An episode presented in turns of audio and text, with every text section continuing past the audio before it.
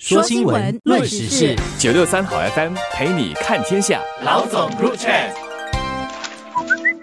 各位听众，大家好，我是新民日报的朱志伟。大家好，我是联合早报的郭丽娟。新加坡即将步入超老龄化社会，到了二零三零年，每四个人当中就有一个人超过六十五岁。而如何确保年长者身心都健康，其实是需要整个社会的努力。而在本地，对于陪伴的需求正催生出一门新的陪伴经济哈。这一方用时间和精力换取报酬，另外一方用金钱为不寂寞买单。而顾客绝大多数是老年人，买单的多是他们的子女。而所谓的有偿陪伴年长者的有伴，有的收费是每小时二十五元。我觉得这应该算是一个比较新颖、刚刚串起来的一个模式。那在我国其实还没那么普遍。那之前我们比较常见到的，其实是按钟点计算的看护服务。看护是上门照顾一些卧病在床或者行动不便的老人，也提供简单的一些医疗护理。那这些看护很多是曾经在医院工作或者有护理背景的专业人士。而最近兴起的这股陪伴孤独老人的模式，则有些不同呢。这些老人家可能是不需要医疗照顾的，而是想要有人陪伴、聊聊天、玩游戏，或者是到户外走动等。那这个过程更注重的是双方的沟通与交流，能够让老人家即使在家中有一个社交的窗口，减少寂寞感。这对一些子女工作忙碌、少有时间在家陪伴的老人家，确实是一个不错的选择。其实半老这个行业，我。想在许多的高龄化社会，包括日本啊、台湾啊，这些都不陌生。而在日本，甚至已经有所谓的半老机器人了。我看过好几个，其实普通的对话，他们基本都没什么问题，而且还可以帮你端盘、扫地啊之类的干活的哈。然后那个本地其实还没有流行这样的机器人，不过可预期在未来，我相信不到五年吧，就应该会有简单能够陪伴老人的机器人了。不过，我相信哦，一般人还是会觉得，如果需要伴老，而这个行业呢，还是希望能够有活人，就是活生生的人能够陪伴嘛。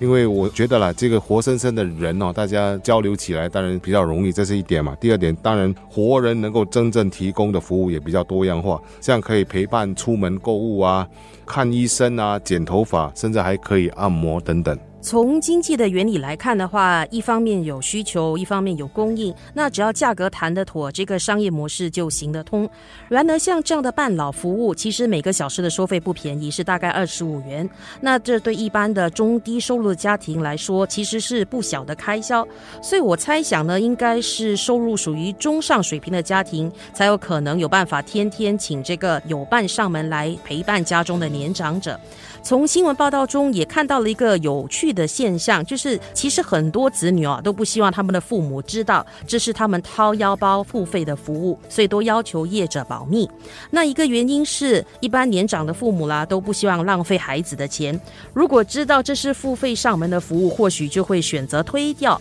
那另一个原因，其实也就是子女自己感到不好意思，因为觉得陪伴父母应该是自己的责任，不应该去交给外人。如果正面一点来看的。话，这其实是一个值得欣慰的现象。那新加坡社会还是十分注重孝道的。当然，我觉得注重孝道肯定是我们许多人所坚持的一个观念。只是因为这个半老哈，其实延伸到一个词汇叫做孤老。当然可以简单的讲成是孤独的老人。不过我读了一些报道显示说，其实选择孤老的老人家很可能是自己的一种主动的选择，他并不是因为各种的情况出现。选择孤老，而是希望能够自己一个人在没有子女的陪伴下尝试一种生活。那我觉得这个问题当然有其复杂性嘛，所以在这种情况底下，我觉得更多是整个社会要怎么样的去处理孤老的那种孤独的情绪。这种情绪本身来说，我觉得它不一定是负面的。不过问题是在于说，我们要怎么样的帮助他们更好的充实生活，就是在各方面，包括他们的兴趣啊。包括他们如何的，比如说可以做义工啊，或者说建立起一种正确的孤老的观念，哦，知道说自己每一天生活可以有所规划。所以我觉得说，这个不仅仅是一个孝道的问题，它应该是一个需要说时不时让整个社会有一个正能量，让年老人士有一个正能量，也让一些步入年老的人哦，在这样的氛围底下能够做出对于他们最有利的一种选择。我同意志伟的看法，就是除了上门陪伴的模式之外，我觉得作为子女的，更要多方的鼓励可以行动自如的年长父母多走出家中，参加一些社区活动、邻里之间的活动，有自己的爱好，多与邻居朋友互动，然后有了自己的社交圈子后，生活才会变得有所期待。那我们知道，现在有一些组织其实是有积极的招募乐龄义工，就鼓励这些乐龄人士去帮助更多其他可能比他们更年长需要帮。住的一些年长者，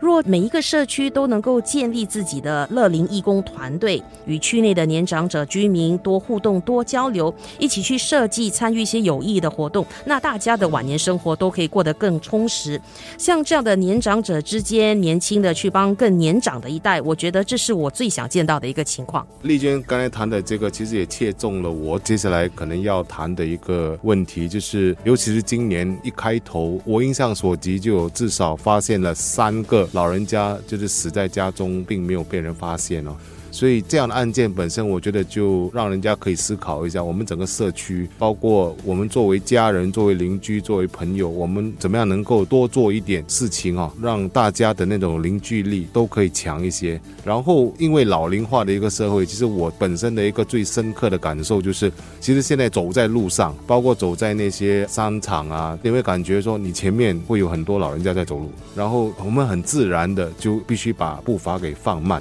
可是总是会发现说，有一些人其实步伐太急促了，就是一直在想要超车哈，这种情况。所以我其实一直有这样的感觉，就是我们整个社会从简单的走路到比较深层的心理建设，并没有很好的进入一个为老龄化的一个社会做好万全的准备啊。所以在这个部分来说，我觉得我们大家都可以进一步的思考如何做得更好。